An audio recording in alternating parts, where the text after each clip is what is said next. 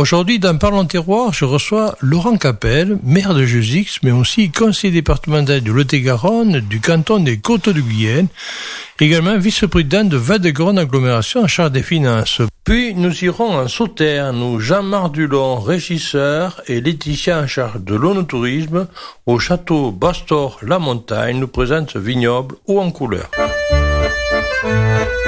Bonjour Laurent Capel. Bonjour à tous, merci de me recevoir.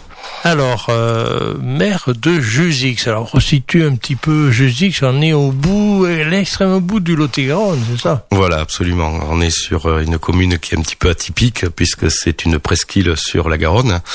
Et il y a une, euh, une particularité géographique. Il faut passer en Gironde pour venir chez nous, pour retrouver le Lot-et-Garonne. Il n'y a pas d'autre accès. Heureusement qu'il n'y a pas un péage pour passer, sinon c'est un peu compliqué. Alors, en plus, euh, Jusix, comme si c'est une presqu'île, c'est que on est au bord de la Garonne. On est tout à fait au bord de la Garonne, entouré par par Dame Garonne, comme on le dit ici, euh, avec euh, la problématique de l'eau. En 2021, on a été inondé. 75% de la commune a été a été mise sous l'eau par euh, par ces par les inondations incroyables. Et j'étais tout jeune maire et il a fallu gérer ça avec euh, avec intérêt et surtout découvrir les problématiques que là ça peut engendrer. Je l'avais vécu en tant qu'habitant. Maintenant, en tant que maire, c'est pas tout à fait la même position.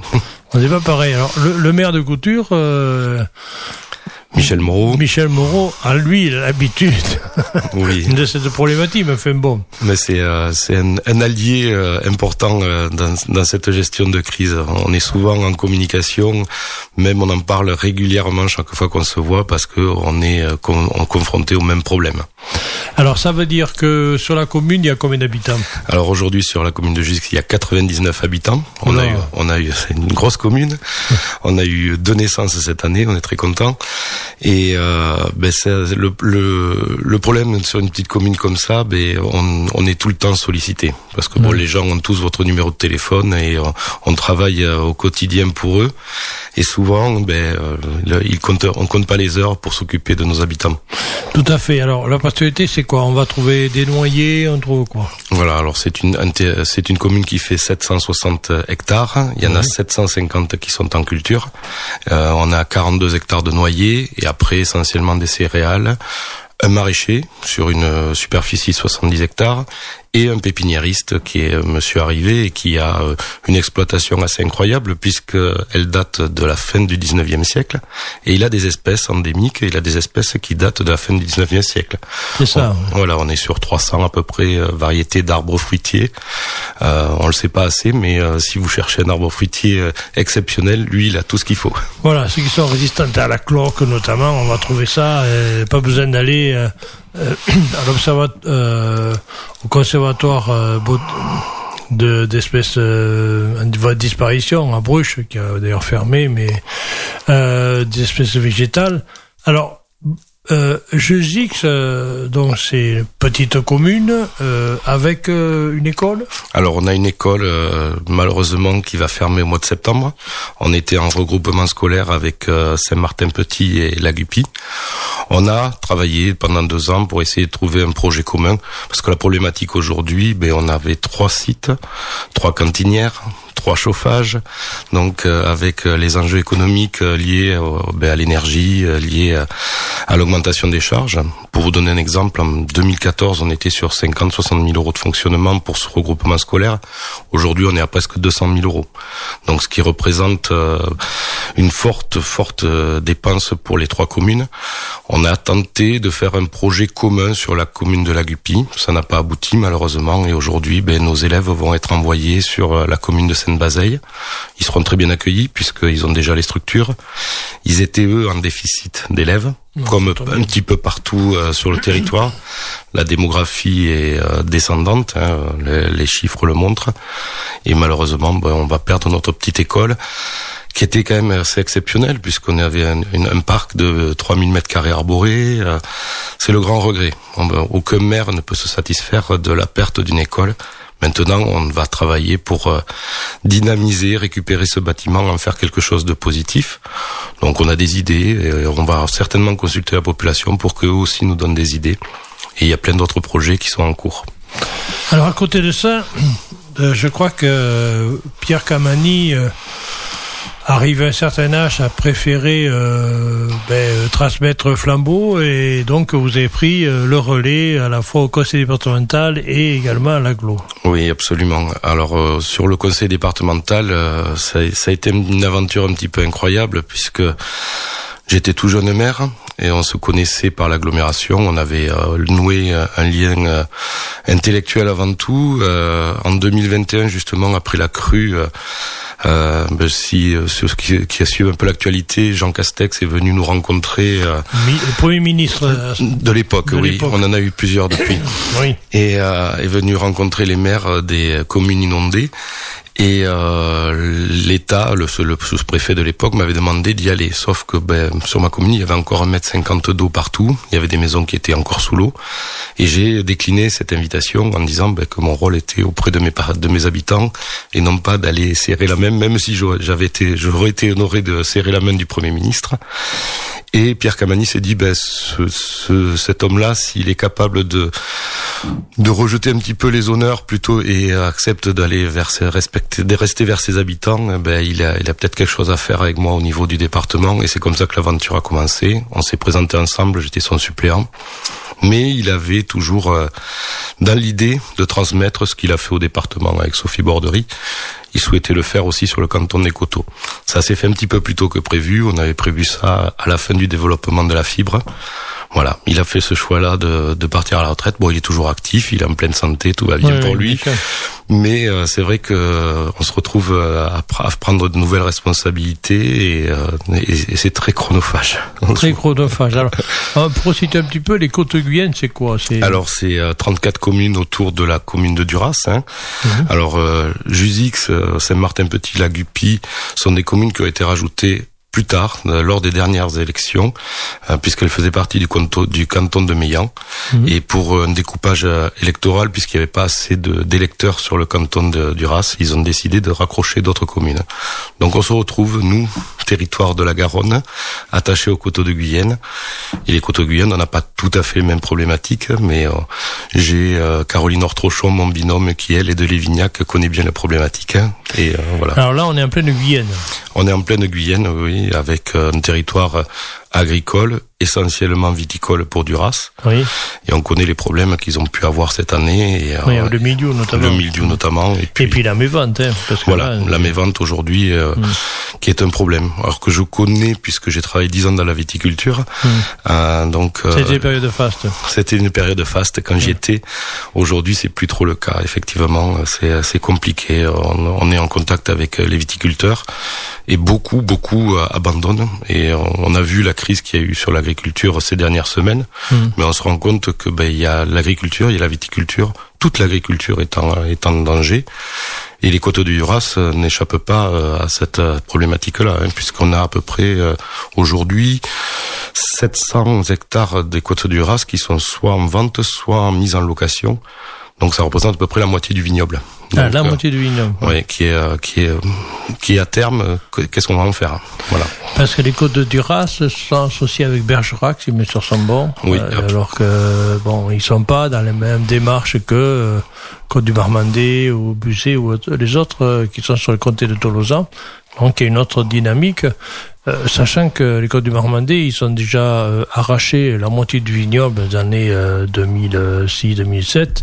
Donc Cassini, euh, bon, ça a créé bien sûr euh, des gros problèmes, puisque ce là les, les gens qui ont sont viticulteurs de père en fils de plusieurs générations du jour au lendemain, il n'y a plus de vignes, ça fait quand même relativement drôle, mais bon, on est dans une situation où on annonce 100 000 hectares sur la France, euh, en Gironde, au niveau des 30 000 hectares, il y en aura peut-être 11 000, enfin bon, euh, d'arracher définitivement, donc on fait autre chose. Oui, c'est ça. C'est aujourd'hui. euh, alors, il y a encore des gens hein, qui s'accrochent et qui font un très beau travail, hein, des, très- des viticulteurs indépendants. Oui. La cave de Bertico aussi a, a fait des a fait des choix d'investissement. Aujourd'hui, ils ont des problématiques puisque se sont associés avec d'autres caves qui sont girondines. Oui. Et, euh, et, euh, effectivement, la partie qui se vend le moins, c'est la partie Bordeaux. Mais il y a énormément de Bordeaux. euh, et puis, bon, les, les cuves sont pleines. Mm. Même s'il n'y a pas eu une grosse récolte cette année, les cuves sont quand même pleines. Et il y a du stock. Et comment le vendre, comment trouver des nouveaux marchés? Bon, sachant qu'il y a aussi de l'importation et puis des marchés qui sont fermés après les événements de la Covid. Oui, oui, tout à fait. La, la Chine était une un secteur très très important, les États-Unis aussi, euh, puis après l'Angleterre, le Brexit. Enfin bon, bref, il y a plein de choses qui font que le marché se refermait progressivement et euh, on est tous, tous les viticulteurs sont les mêmes enseignes ah, en plus, on a la consommation de vin qui diminue. Oui. Alors que l'alcool euh, se maintient toujours. On consomme autant, pour ainsi dire, d'alcool euh, en France. Et sur le Duraquois, on a aussi des pruniculteurs, on a aussi euh, des gens qui font de la noisette. La noisette est, est, en danger aujourd'hui aussi sur notre territoire. On l'a vu avec l'histoire des pesticides. Les agriculteurs ont beaucoup mis ça sur la table ces dernières semaines. Un exemple, je discutais avec euh, Jérôme Bissière, le maire d'Acmé, qui s'occupe de la coopérative Coquille, du moins. Euh, voilà. Et, euh, et, donc, voilà. Et donc, euh, il nous disait, ben nous, on a droit à un pesticide pour traiter euh, un, un, insecte. Le baladène d'une noisette.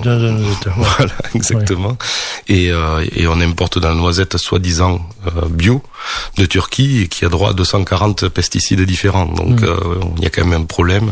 C'est là qu'on dit qu'on marche sur la tête. Voilà, on marche sur la tête et il faut que, faut que nos élus nationaux euh, se saisissent de ces sujets. et internationaux. Et internationaux. Bon, nous, à notre niveau, on, on, on, est là pour transmettre, on essaye de faire monter l'information à nos sénateurs et nos députés, mais c'est à eux après d'agir. Euh, on n'est pas des législateurs, en tout cas au département. Oui, tout à fait.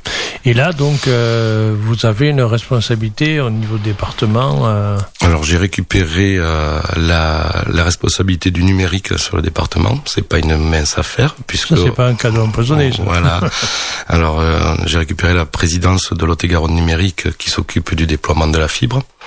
La bonne nouvelle, j'étais en réunion avec euh, le, le, partenaire principal qui déploie la fibre sur l'Ot-et-Garonne vendredi.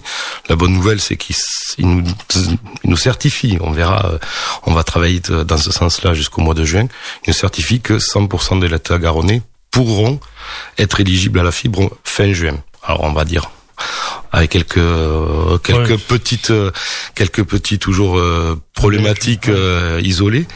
Mais ils pourront se demander une connexion.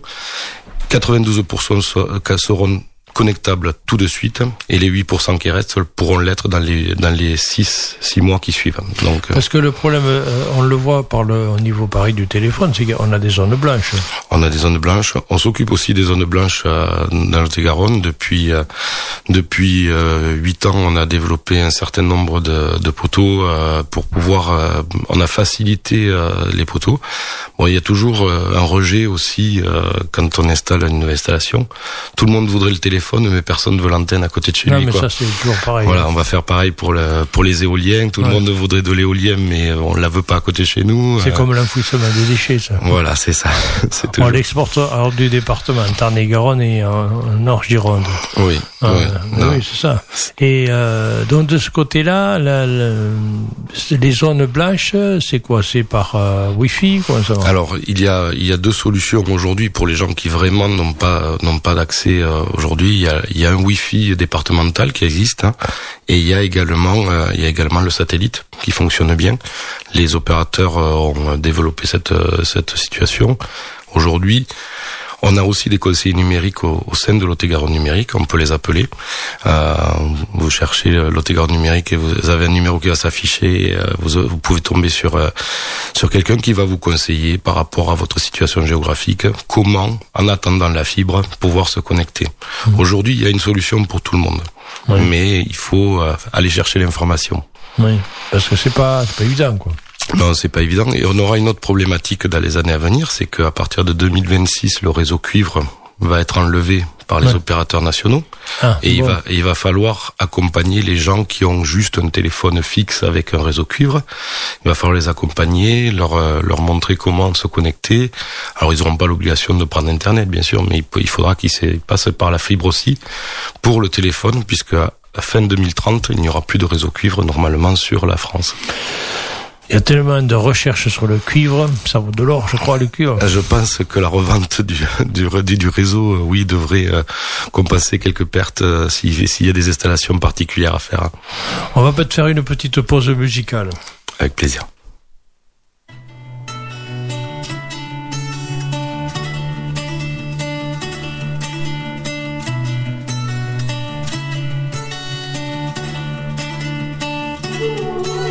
Le temps filé, c'est tout, on respire malgré nous, on fait bien comme on peut.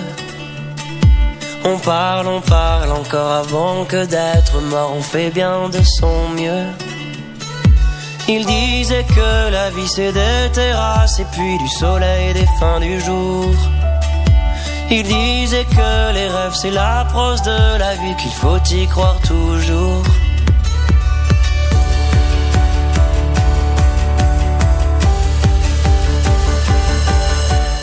Si la vie avance, si la vie avance, elle se termine un jour.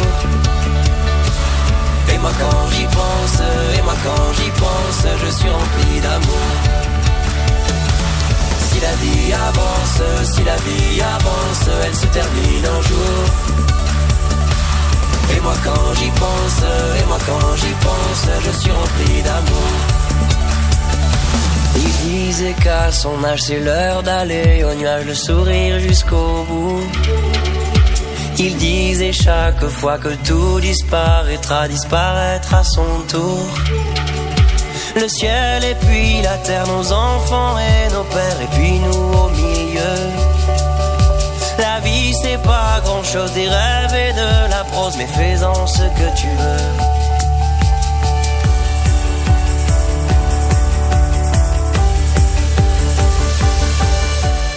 Si la vie avance, si la vie avance, elle se termine un jour.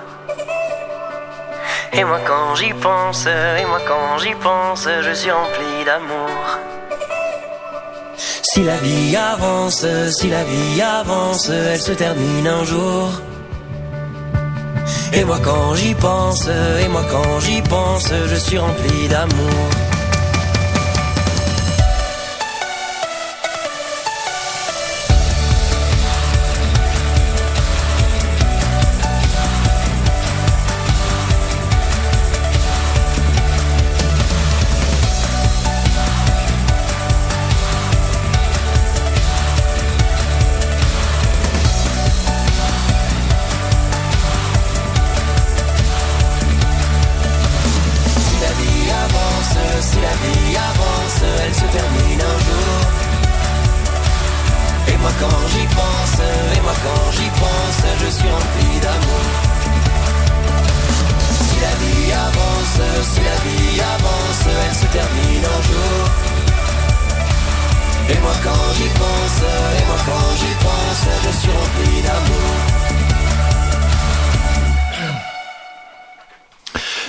Avec Laurent Capel, maire de Jusix, conseiller départemental du Lot-et-Garonne du canton de Côte-Guyenne et vice-président de Val-de-Garonne Agglomération en charge des finances.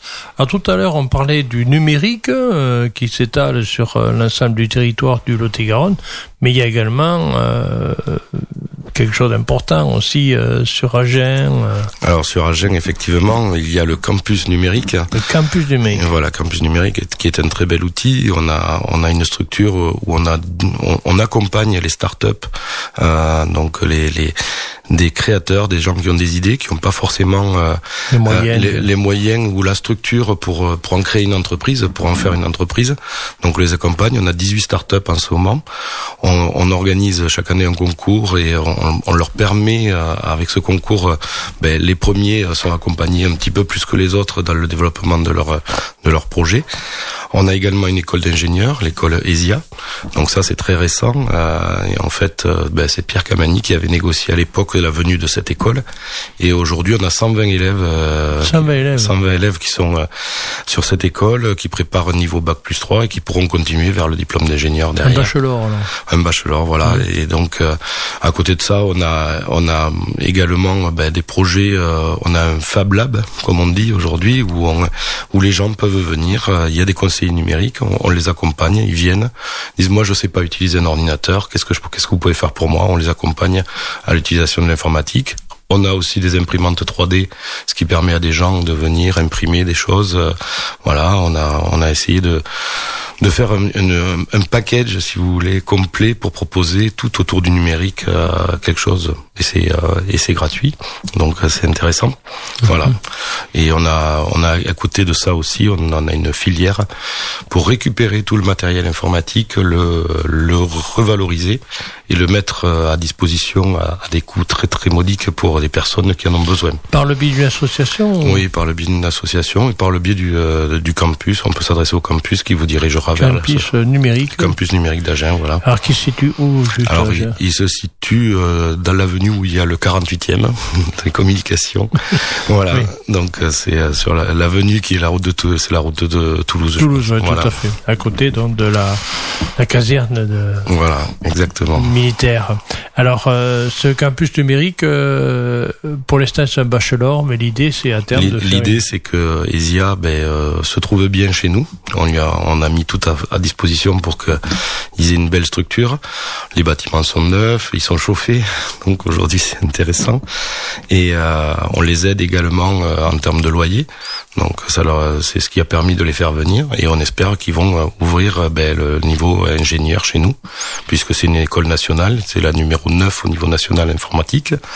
Et bon, on espère que garder sur notre territoire les, les élèves qui vont en sortir. Déjà, on a une école nationale d'administration pénitentiaire, hein, oui. déjà, c'est important. Le campus Michel Serres, hein, donc c'est quand même extrêmement important. On est entre Toulouse et Bordeaux et donc euh, toute une création de dynamique euh, au niveau des formations. Euh, alors ça c'est sur Agen, on va revenir un petit peu sur Marmande et là on va passer à Val-de-Garonne agglomération. Val-de-Garonne là on est sur plusieurs 40 et quelques communes. Voilà, sur une intercommunalité de 43 communes. Voilà. Qui fête ses 30 ans d'ailleurs. Voilà, qui fête ses 30 ans. Euh, ben c'est une c'est une très belle idée. Aujourd'hui, euh, faut être clair, les petites communes comme la mienne, sans Val-de-Garonne agglomération, n'auraient pas les moyens d'investir. Mmh. Euh, quand on voit ce que coûte une, une voirie, euh, par exemple, euh, on pourrait pas se permettre. Et puis bon, on a un accompagnement toujours en ingénierie de la part de l'agglomération. Et puis on a un président qui est dynamique. C'est une nouveauté puisque jusqu'à présent, euh, la présidence avait été toujours tenue par le maire de la ville-centre.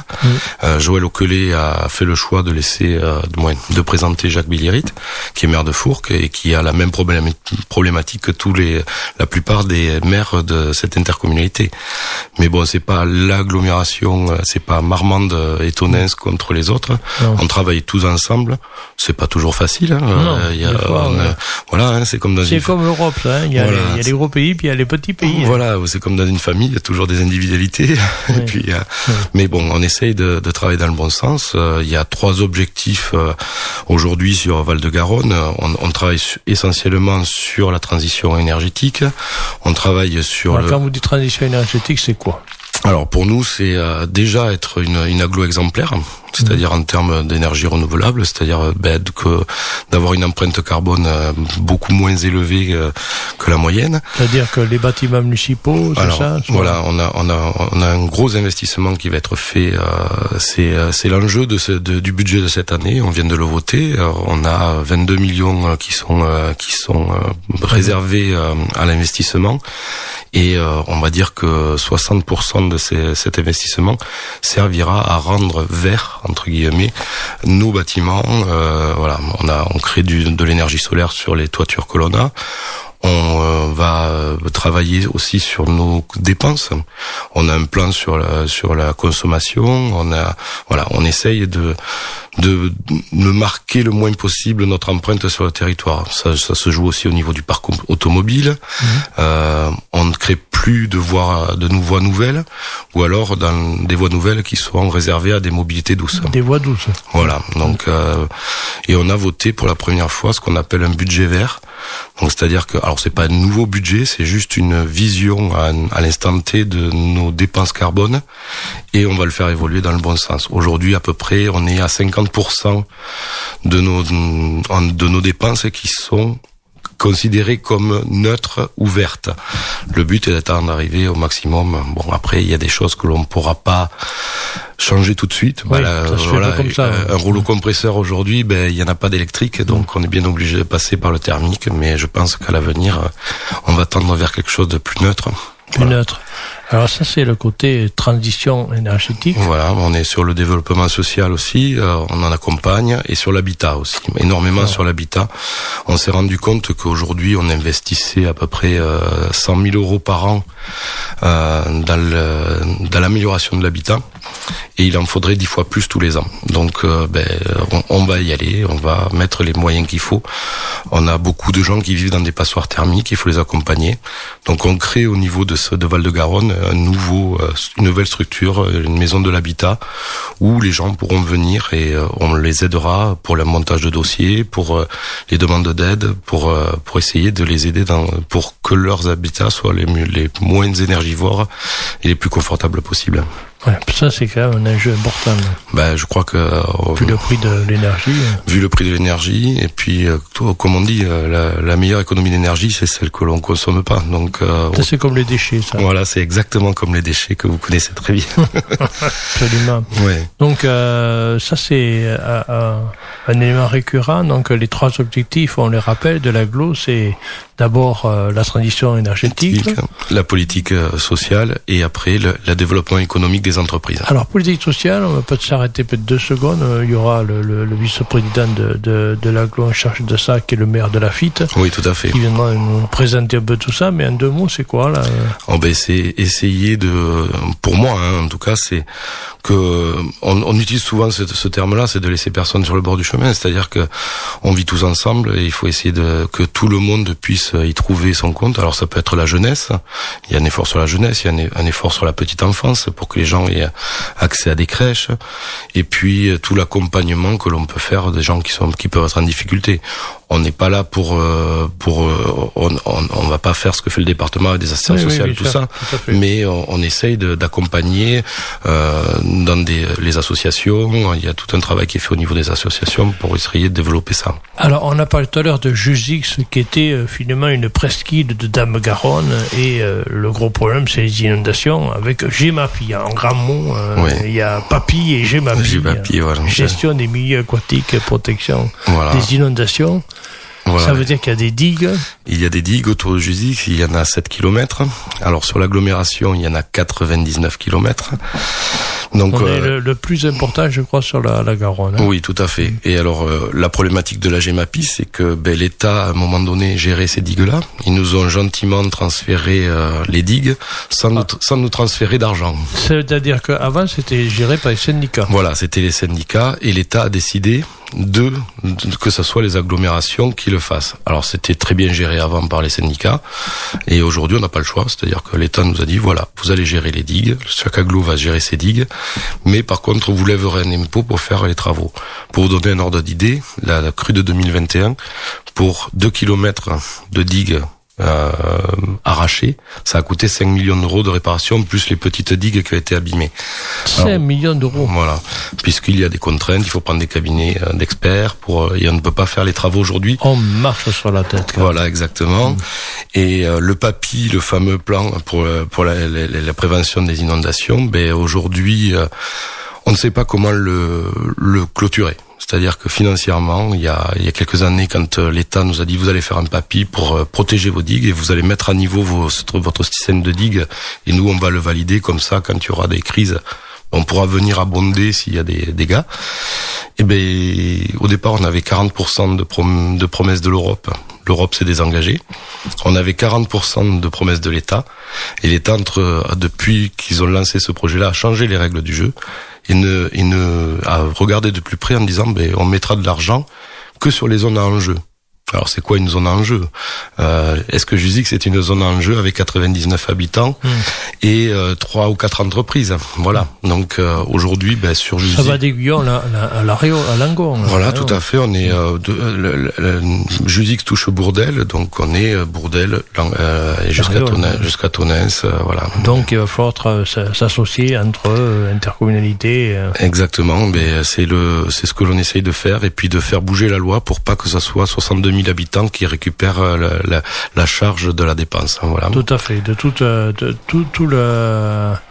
Tout le bassin versant. Tout le bassin versant, voilà. Très bien. Merci Laurent Capel. Merci beaucoup.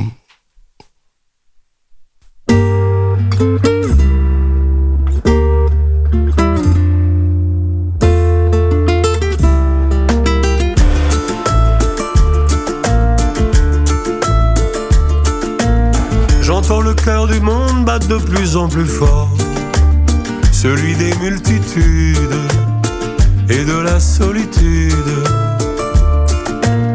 Je croise de plus en plus la haine, la peur, la mort.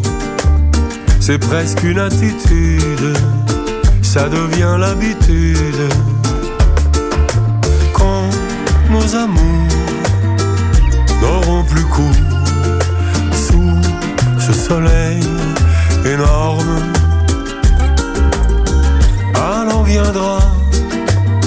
le compte à rebours sur ses désirs brûlés. Sur ses désirs brûlés.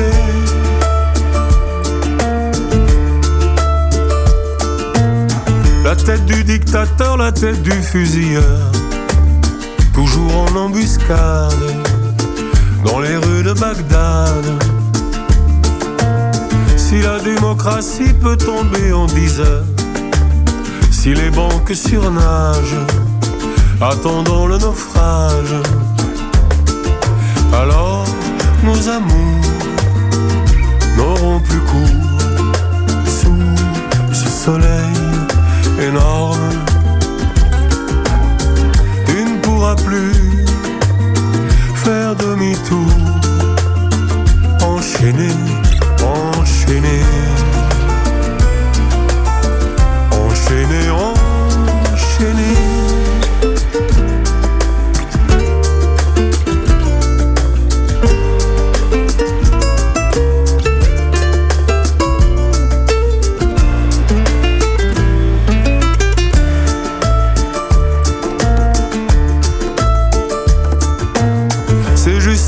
la guerre, on est dans l'autre-deux.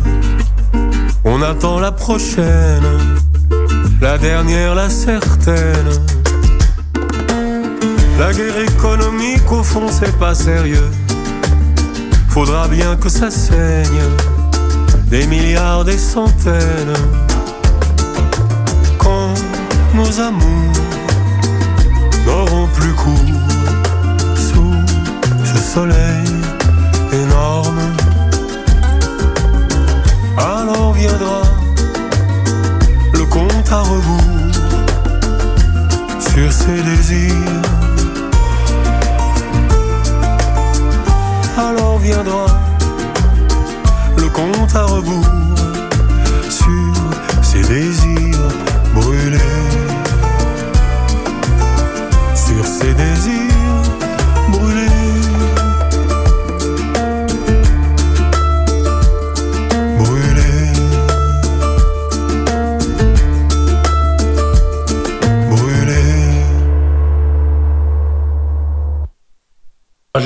au château Bastor-la-Montagne avec Jean-Marc Dulon à Prégnac. On est au cœur du Sauternes. Bonjour. Bonjour. Alors, ce château, il a toute une histoire, je crois. Oui, tout à fait. Euh, cher Patrick, d'abord merci de, pour votre visite dans cette région qui nous est chère et qui, est, qui a beaucoup d'atouts euh, touristes, pas que vin, mais touristique également. Et culinaire, bien entendu, gastronomique. Donc vous êtes ici au château Basteur-la-Montagne et le château Basteur-la-Montagne, je suis l'ambassadeur de cette propriété depuis notre arrivée avec le groupe Les Grands Chais de France en 2018, fin de l'année 2018. Les, la propriété Basteur-la-Montagne a une histoire euh, qui remonte loin dans le temps. Euh, pour ce que nous en savons, c'est sans doute bien avant, mais déjà on a des traces de que le domaine était un domaine des rois de France depuis 1453. Et les, rois de, les domaines des rois de France sont restés propriétaires jusqu'en 1711, à peu près. En 1711, la propriété a été cédée à une famille qui s'appelle Montaigne, qui n'a rien à voir avec euh, le Montaigne que nous connaissons bien pour ses écrits, mais qui a, qui a perduré donc par des descendants divers jusqu'au début des années 1830. Et à part là, c'est un, une famille Larieux a pris la main en 1838 et qui est devenu propriétaire. Donc cette famille Larieux était également propriétaire du château Aubryon. Et euh, une noble propriété dans les, dans les graves, comme tout le monde le sait, qui a été classée en 1855, etc. C'était pas peut-être pour le, vin qu'ils étaient propriétaires ici, mais c'était peut-être plus pour l'élevage, plus pour les céréales, parce que c'était autrefois de la polyculture, plus que une monoculture. Voilà, donc cette famille Larieux, elle est restée propriétaire par là aussi des, des descendances familiales jusqu'au début du XXe siècle, et elle a cédé au Crédit Foncier en 1936.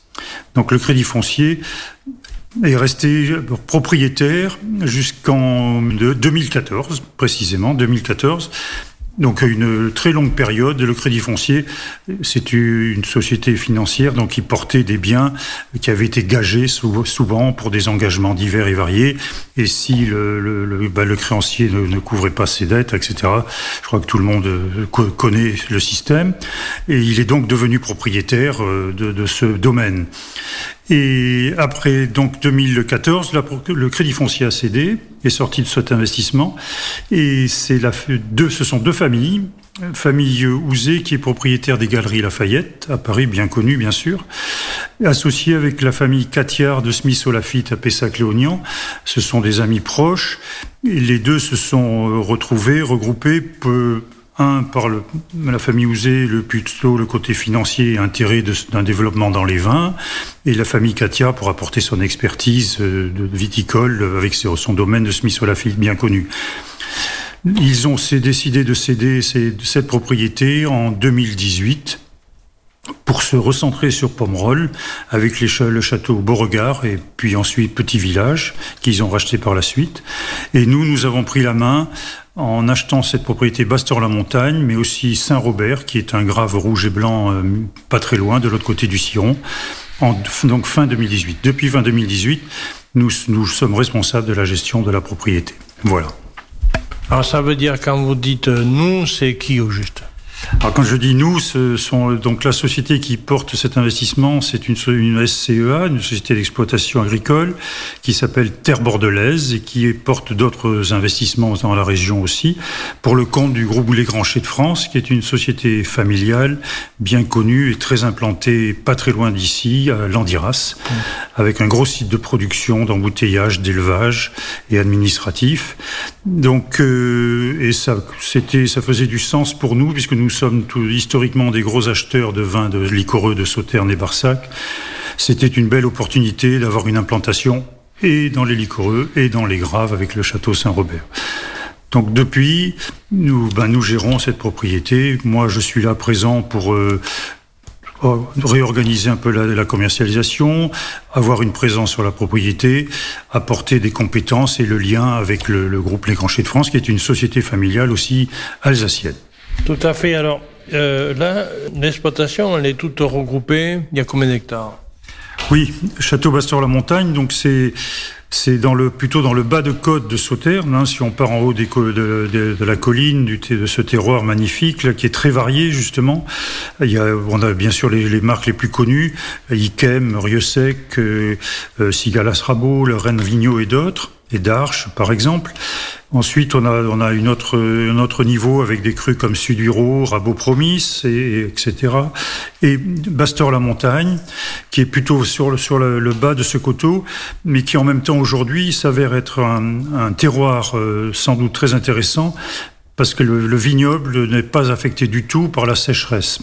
En 2022, tout le monde sait que la région et, et la France et l'Europe a beaucoup souffert de la sécheresse extrême chaleur et manque d'eau très stressant pour le vignoble en particulier.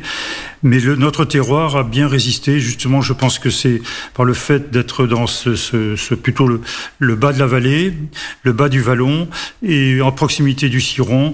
Il y a sans doute une humidité de, de nappe phréatique du Ciron qui, qui, a, qui a nourri le vignoble et le, notre vignoble n'a pas du tout souffert la sécheresse. Voilà, donc c'était un bon point. Le Bastor-la-Montagne, c'est un, seul tenant, environ 80 hectares. Sur les 80 hectares, c'est à peu près 52 hectares d'appellation sauterne et une trentaine d'hectares de parcs. Euh, donc c'est un ensemble très d'un seul bloc, hein, c'est ce qui fait l'intérêt également, d'un seul bloc avec ce vignoble qui a été euh, certifié agriculture biologique en 2016 ce qui est quand même aussi dans cette région un challenge. Euh, il est difficile dans, l'ouest de la France d'une manière générale, mais il est difficile ici encore plus par la, notion du ciron, de la Garonne, de, des forêts qui entourent les vignobles, etc. Donc on a, et puis en même temps, on a besoin de ce botrytis. Donc depuis 2016, et nous continuons évidemment dans cet axe de développement d'une culture organique et nous avons le parc autour qui contribue. Donc nous apportons une grande biodiversité. Euh, nous sommes attentifs à tout ce qui est la vie végétale, la vie animale, les les insectes et tout cela et, les, personnes qui sont qui sont dans la vigne qui travaillent la viticulture en sont, sont aussi très on dirait aujourd'hui éco-responsables. Tout à fait donc une démarche euh, développement durable vis-à-vis -vis de l'éco-responsabilité euh, vis-à-vis du vin puisque c'est euh, ce qu'on boit. Alors le sauterne, euh, le particularité, c'est que c'est un vin qui d'abord euh, touchait deux mots au niveau de la récolte, puisque ça, il faut en parler du Botrycine cinerea. On fait pas qu'une seule vendage, et en plus, euh, on récolte à peu près un verre alors que dans Bordeaux, on récolte une bouteille par pied. Oui, oui, oui, tout à fait, tout à fait. Bon, on sait, ce sont des vins qui ont fait, la, qui ont contribué à la renommée des plus grands vins de Bordeaux et de, de, de, de nos vins de Bordeaux en général dans le monde, qui avaient une, une consommation importante euh, autrefois. Aujourd'hui, on est dans une phase qui semble quand même refrémir de nouveau, et tant mieux pour nous tous. Il y a une grande solidarité régionale entre chaque viticulteur.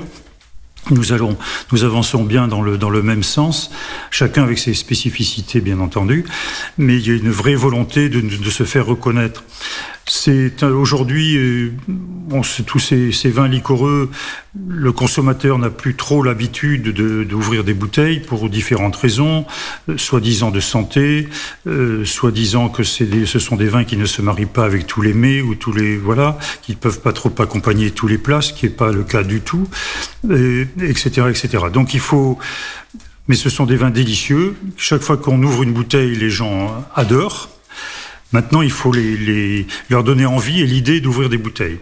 Donc ça, c'est un challenge. Et l'ODG travaille dans ce sens et nous sommes tous solidaires euh, pour avancer, bien entendu. Alors il y a différentes. Euh, je crois que le, la, le, la, notion de l'agriculture biologique est importante.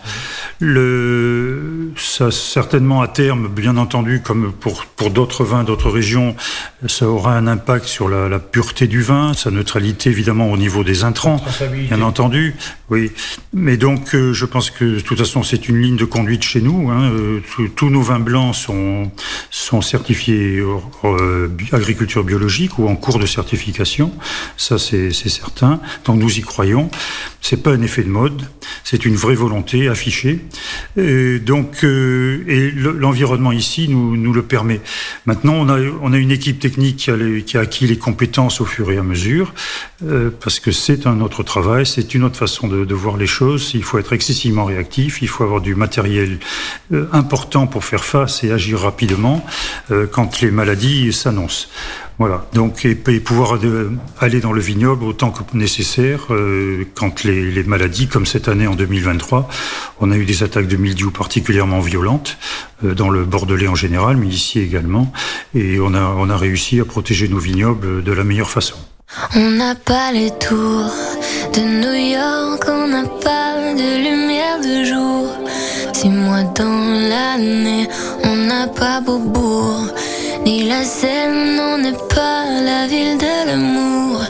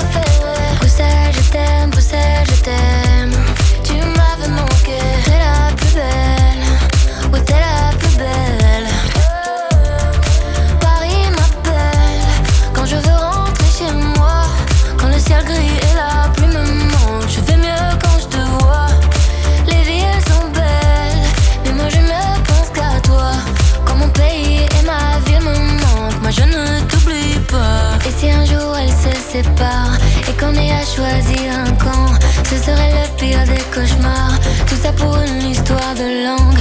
J'ai vécu mes plus belles histoires en français et en flamand. Laat me het in advance, mais que Bruxelles vaut mon âme. Et si un jour elles se séparent et qu'on ait à choisir un camp, ce serait le pire des cauchemars. Tout ça pour une histoire de langue. J'ai vécu mes plus belles histoires en français et en flamand. Laat me in advance, denk que Bruxelles. Bruxelles, je t'aime, Bruxelles, je t'aime. Tu m'avais manqué, Bruxelles, je t'aime, Bruxelles, je t'aime.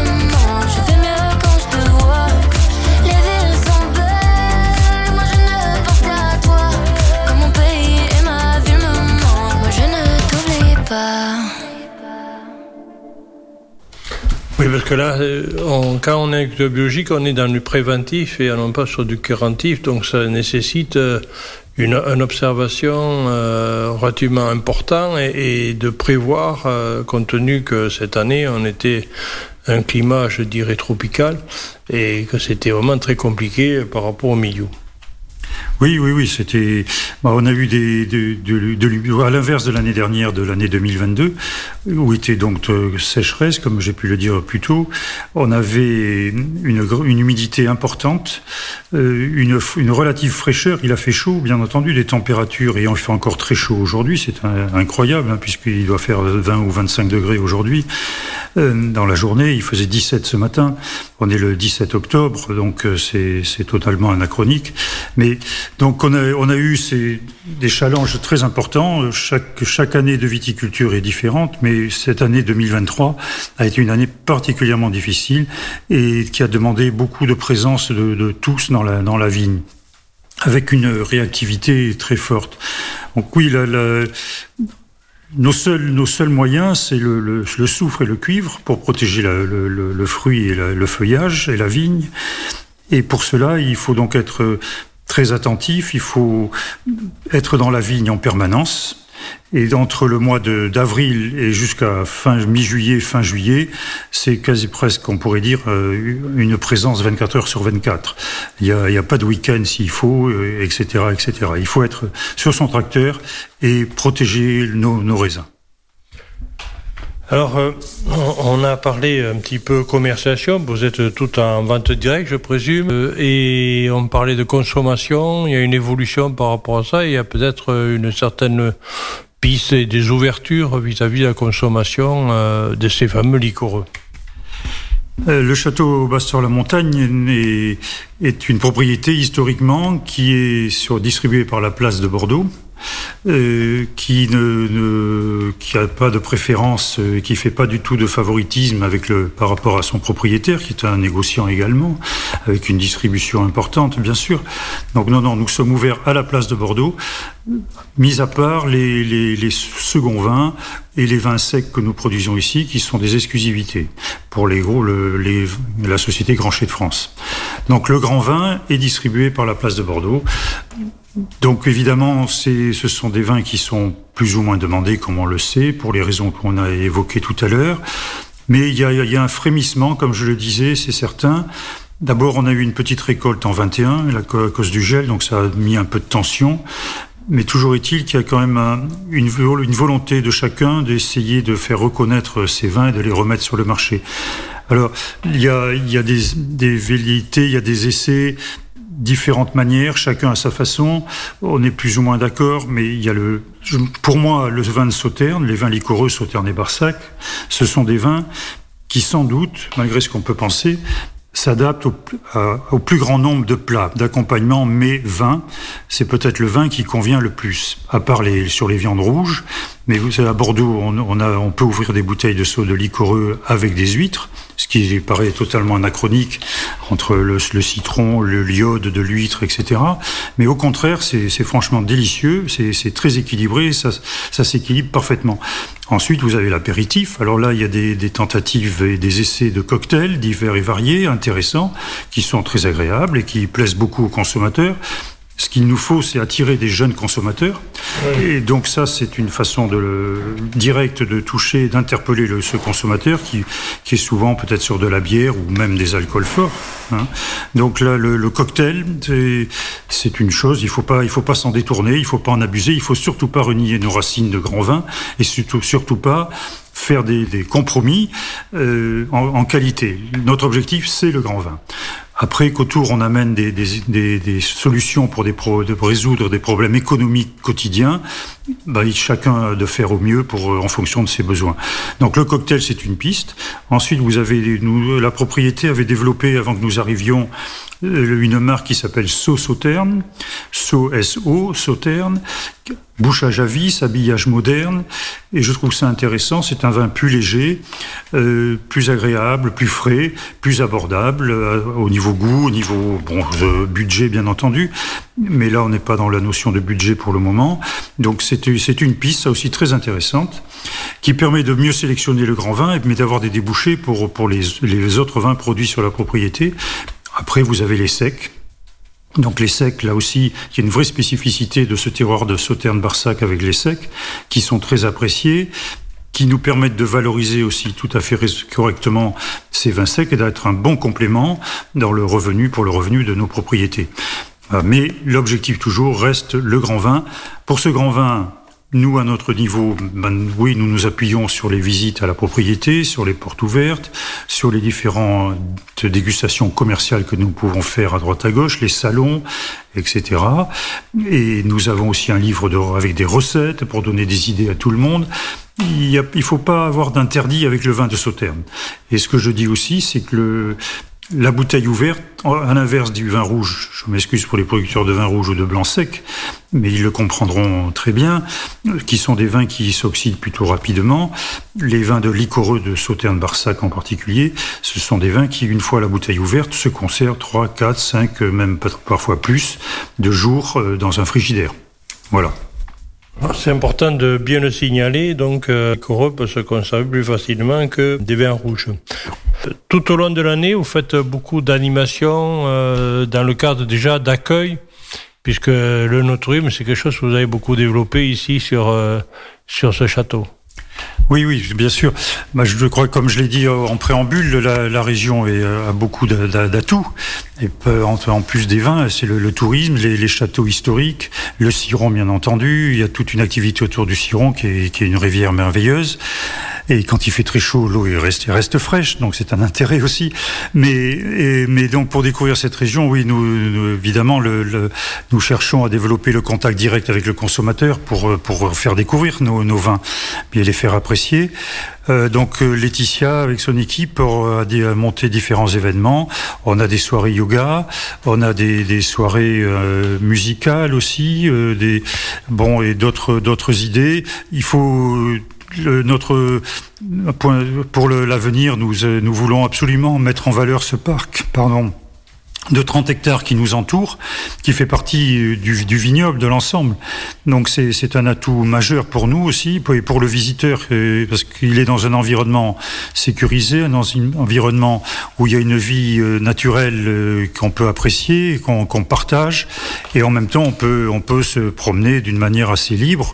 Mais bon, tout cela, ça va se faire au fur et à mesure. Aujourd'hui, Il y a différents événements. Laetitia peut compléter peut-être ce que je viens de dire, mais toi peut-être Laetitia pour compléter. Alors les, animations tout au long de l'année, mais avec des, des temps forts. Oui, alors sur toute la période estivale, on est ouvert du lundi au samedi de 10h à 18h et on propose donc des visites.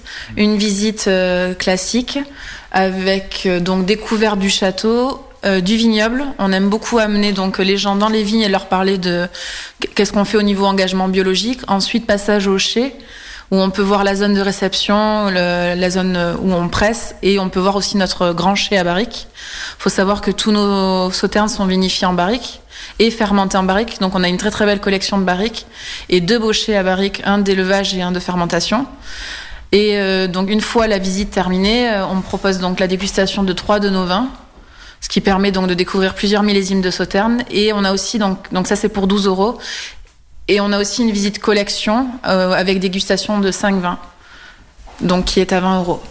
Et, donc là sur toute l'année on reçoit beaucoup beaucoup de visiteurs sur euh, cette activité principalement donc qui est de la dégustation et la visite. On fait aussi donc des activités cocktails et on s'ouvre euh, beaucoup sur le séminaire. Donc on espère recevoir euh, beaucoup d'entreprises là dans l'année à venir. On a une très très belle salle de réception et on peut recevoir des groupes jusqu'à 60-80 personnes. Dans la mesure où vous avez tout, tout en place, il n'y a qu'à, il n'y a plus qu'à. C'est ça. Euh, là, euh, donc, on a un gros avantage, c'est qu'on est quand même bien desservi au niveau euh, route, etc. Mais on est quand même un peu isolé aussi. Le village de Prégnac est un peu isolé. C'est une région viticole qui attire moins parfois que d'autres qui sont plus aussi historiquement implantés. Pour Sauternes, c'est un peu nouveau le no-tourisme. C'est pour ça que là, tous les châteaux se, se joignent d'un même mouvement pour essayer de ramener des touristes sur la région de Sauternes et, et Barsac.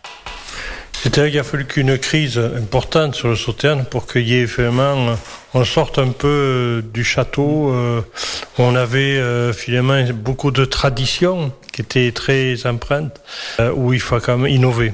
Et ça, je crois que c'était un peu ça qui a permis finalement de la crise de nos progrès.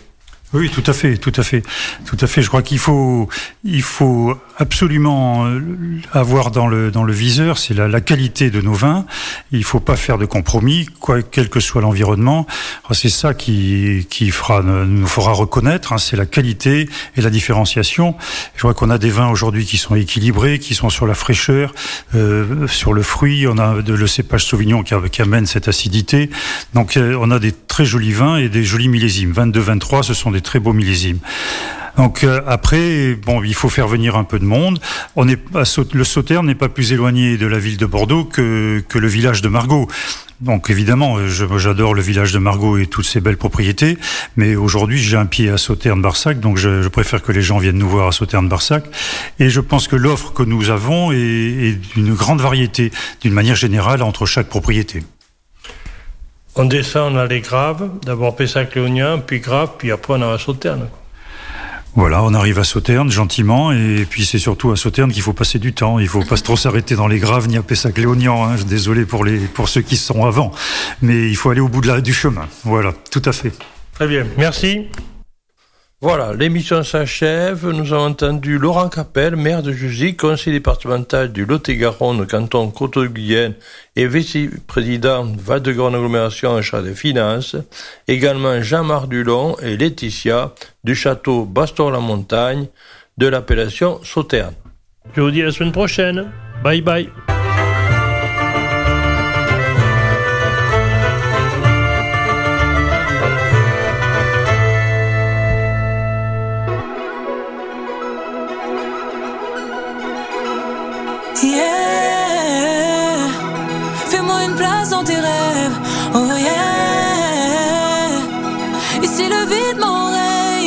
La distance me plaît dans l'arène. Je ne sais même plus me servir de ma tête. Je te fais la promesse que je reviendrai.